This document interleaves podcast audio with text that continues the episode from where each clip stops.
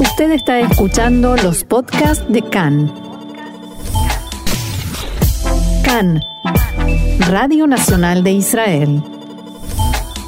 Y volvemos con más CAN en español para analizar una medida que planteó el partido ultraortodoxo Jazz de imponer multas a las mujeres que asistan sin tzniut, es decir, sin recato, al Muro de los Lamentos. Para hablar de este tema y entender un poco, nos acompaña el rabino y psicólogo Yosef Kleiner. Buenas tardes, Yosef, bienvenido acá en Español. Buenas tardes, Jessica. Buenas tardes a todos los oyentes. ¿Querés contarnos un poquito qué es la tzniut?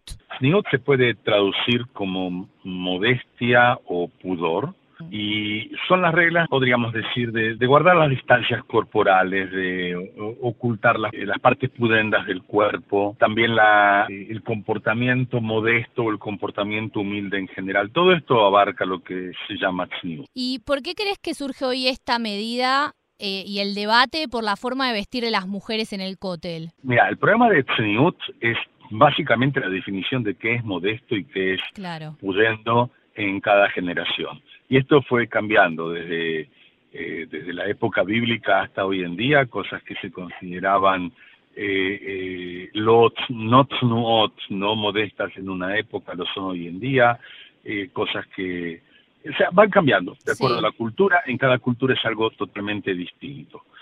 Y esto ha sido siempre así también dentro del mundo de la alhaja dentro del mundo de la ley judía. Sí. Eh, y se refiere tanto a hombres como mujeres. Eso te iba a preguntar, porque esta medida apunta a las mujeres, a la forma de vestir de las mujeres en el cótel, pero ¿existe también eh, en el hombre? Tzniut existe en todos. Hmm. O sea, es la modestia, es la eh, eh, el, pudor y es la forma pudenda de, de, andar, es, existen todos y es una, una obligación para todos. Y es el adecuamiento también de mi comportamiento y mi forma de exteriorizarme en los lugares que fuere. Eh, o sea, por ejemplo, si, si yo voy a la playa con un frac, no diría que esto rompe la tzniut, pero tampoco es algo zanúa. Es más, puede ser justamente lo contrario, puede ser demasiado eh, exuberante claro. vistoso, exuberante. Entonces también eh, hay que eh, hay que cambiar. Por ejemplo, eh, hay una una mitzvah bastante interesante que poca gente la la cumple hoy en día. no se pueden llevar chichiot, que son los los flecos que van en, la punta del talit, hay quienes usan talit todo el día, lo que llama el talit katán, el talit pequeño que se, se, pone como una camiseta, mm. y la alhaja dice que está prohibido llevar chichiot largos, con los flecos largos. Con los flecos largos. ¿Por qué? Por tzniut. Porque lo contrario es Yuhará, que es el orgullo, que es el, eh, el como mostrarse demasiado eh, eh, exuberante hacia afuera, que no se toma en cuenta en especial en los hombres, en especial en el cótel. Claro. Volviendo un poco a, la medida esta que, quisieron impulsar desde el partido Jazz, ¿cuál crees que es el objetivo de esta medida? Yo creo que el objetivo es una especie de salir en contra, toda la, la petición que hay desde ya muchísimos años de, por un lado, dar más lugar a la mujer en el cótel, Mm. Por otro lado, el permitir que esté, que, se desarrolle lo que se llama el cote la mispajot, el cote de las familias, o Esrat Israel, la zona general de todo, de todo Israel, que no es, o sea, el cótel mixto, de hecho, que es la explanada mixta que queda al costado del cótel tradicional. Eh, y esto sale como una especie de contra frente a esto.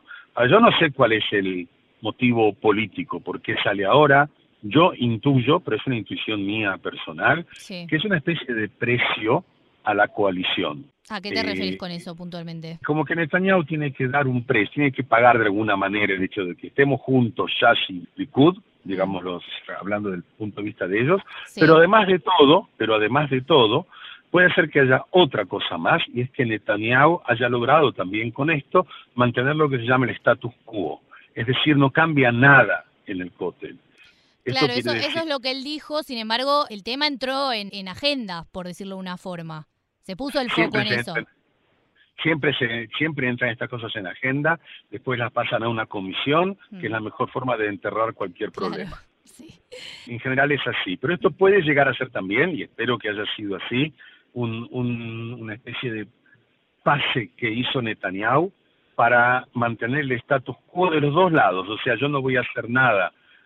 Ya quédense tranquilos que no voy a hacer nada con respecto al avance de la posición de la mujer en el cóctel, no lo vamos a cambiar, pero tampoco vamos a cambiar el tema este de cómo la gente va vestida e imponer eh, penalidades multa o cárcel porque la gente vaya vestida de esta u otra forma. O sea, no cambio absolutamente nada. O sea, yo espero que haya sido esto en el sentido de que fue un precio a pagar, pero no es que yo esté de acuerdo con que eh, el lugar de la mujer se mantenga igual en el cótel, por muchos motivos, no solamente por modernidad, yo creo que el cótel no es una sinagoga, no debe ser una sinagoga, no debe ser tratado como una sinagoga, y menos como una sinagoga ultraortodoxa, el cótel es un monumento nacional al cual deben tener acceso todos. Y todos los que vayamos allá tenemos que estar eh, vestidos en forma adecuada, que es en forma adecuada lo que es la modestia y el pudor aceptado en general en la sociedad israelí. No voy a ir yo con un traje de baño al cótel, como tampoco voy a ir a eh, Le Ávila, hacer una diferencia, a Yad Vashem con un traje de baño. Claro. Sin embargo, sí hubo un activista que entró en ropa interior al cótel el otro día. ¿Cuál es la, opinión que, que, tenés al respecto? Para, justamente para protestar contra estas medidas. Sí, para mí me parece una grosería, ¿no? Porque yo no esté de acuerdo con una medida, voy a hacer exactamente lo contrario.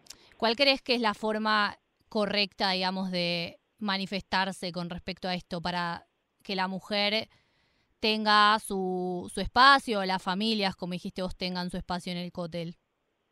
Por un lado, la manifestación concreta de eh, salir a las calles, eh, eh, escribir cartas, escribir pancartas, pero también la, la, explicación, hacer que toda la gente, porque uno de los problemas es que la mayor parte del, del, público como que no está demasiado en el tema, eh, no todos van a Jerusalén, no todos se preocupan, no todos les molesta hasta que llegan al lugar.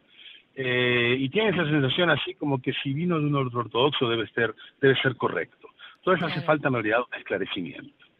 ¿okay? Y si hablamos de Tzniot, dicho sea de paso, hablando de cómo uno se viste, entre los mismos grupos hasídicos, por ejemplo, o los distintos grupos ultraortodoxos, hay discusiones al respecto. Sí, hay diferencias por ejemplo, no solamente eso, sino que hay mujeres que van con peluca y otros grupos ultraortodoxos consideran que eso es justamente una falta de tzniut.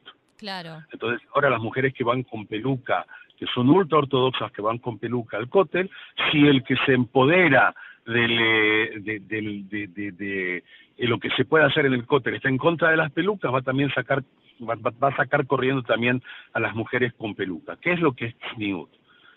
Zapatos con eh, eh, eh, con cordones o sin cordones. Parece una tontería, pero hay grupos hasídicos que se pelean por eso. Unos consideran que no es sanúa tener cordones. Entonces, ¿dónde va, dónde va a terminar esto? Entonces, es en realidad una especie de, paso, eh, lo que podríamos llamar en ajedrez es un gambito, lo que se hizo aquí. Claro.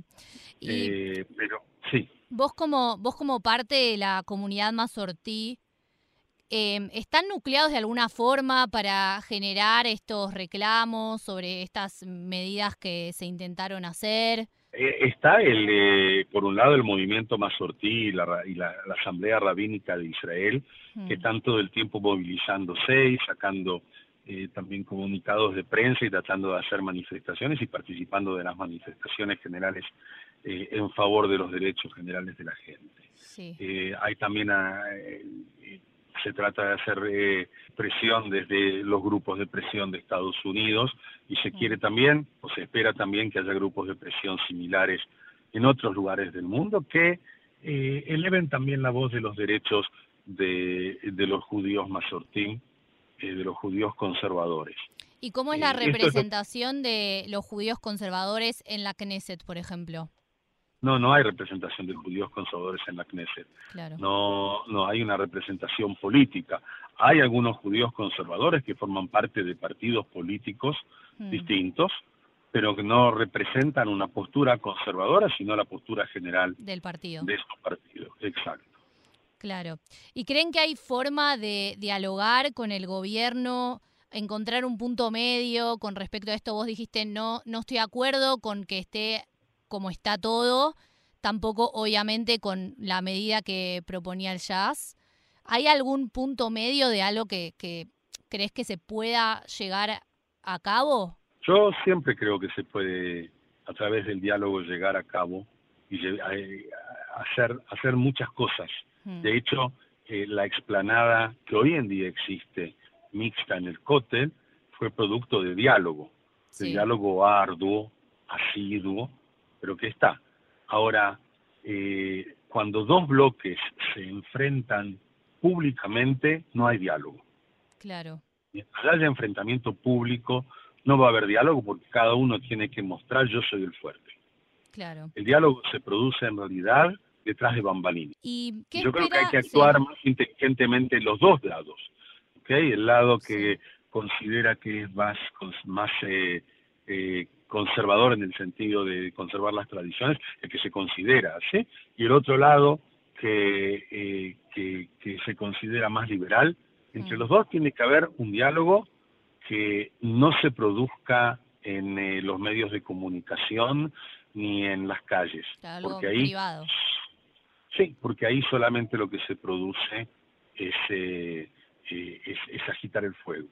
Eh, eh, es interesante pensar que puede llegar a haber un punto medio, ¿no? Porque a veces está todo tan como polarizado que pensar en un punto medio puede ser un, un poco complicado, no sé, no sé cómo se llevaría a cabo algo así.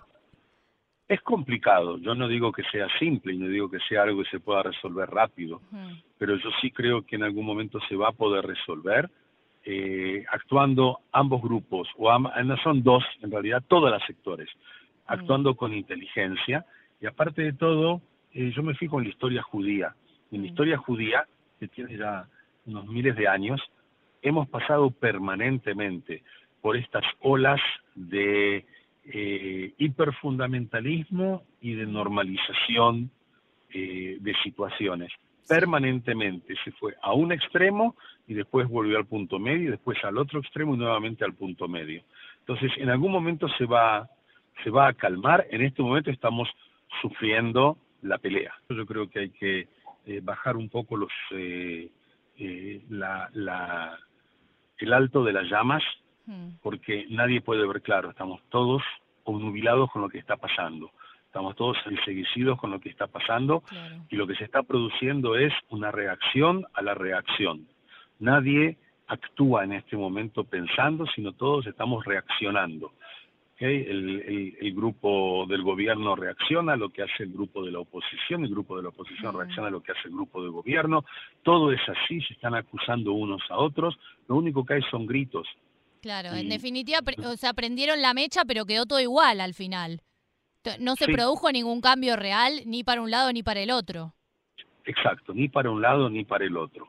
Sí, y la situación es grave, la situación es complicada, la situación no es catastrófica eh, mm. desde mi punto de vista por lo menos. Es grave, es complicada y tenemos que tratarla, pero no es catastrófica. Claro. Ni de un lado ni del otro, ni estamos eh, robando la democracia a un grupo de élite, ni están robando la, ni estamos robando la democracia eh, eh un grupo que quiere destruir eh, al, al, al, sistema judicial, ni una cosa ni la otra. Claro, hay, que, hay que llegar a ese punto, al punto medio, hay que llegar. Lo primero que hay que hacer es bajar, eh, eh, es bajar, la, bajar el volumen eh, en, todos los, en todas las áreas. Todos los grupos tienen que bajar el volumen y empezar a, hablar más tranquilamente y tras bambalinas. Claro, y entenderse, ¿no? Escucharse y entenderse un poco que somos todos parte, ¿no? Del judaísmo. Sí, es verdad, es verdad. En mi punto de vista, creo que ni Netanyahu, ni Deri, ni ninguno de los que son los líderes, ni la PID, ninguno de los que son los líderes son los que realmente pueden solucionar el problema, porque ellos representan una caricatura de una postura. ¿Y quiénes podrían, ¿quiénes podrían eh, solucionar el problema?